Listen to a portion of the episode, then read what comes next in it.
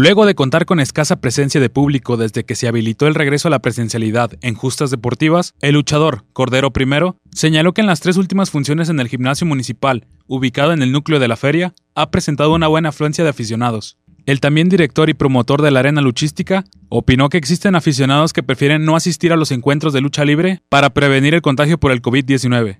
Ya, tenemos tres funciones ya con algo de gente. Pues de primero estaba medio solo, regreso.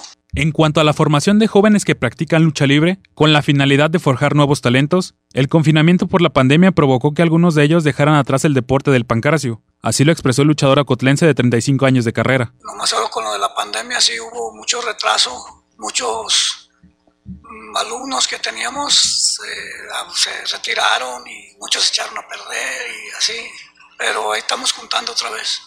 Actualmente, la Arena Ocotlense cuenta con 20 alumnos y 22 luchadores los cuales se presentan todos los sábados. Los costos de los boletos son de 50 pesos adultos y 30 pesos niños. Lo recaudado en cada función es destinado al mantenimiento del gimnasio municipal. Cordero I invitó a que la afición no deje caer el deporte de la lucha libre e invitó a presenciar los encuentros de la Arena Dinastía Corderos, las cuales dan inicio a las 8.30 pm.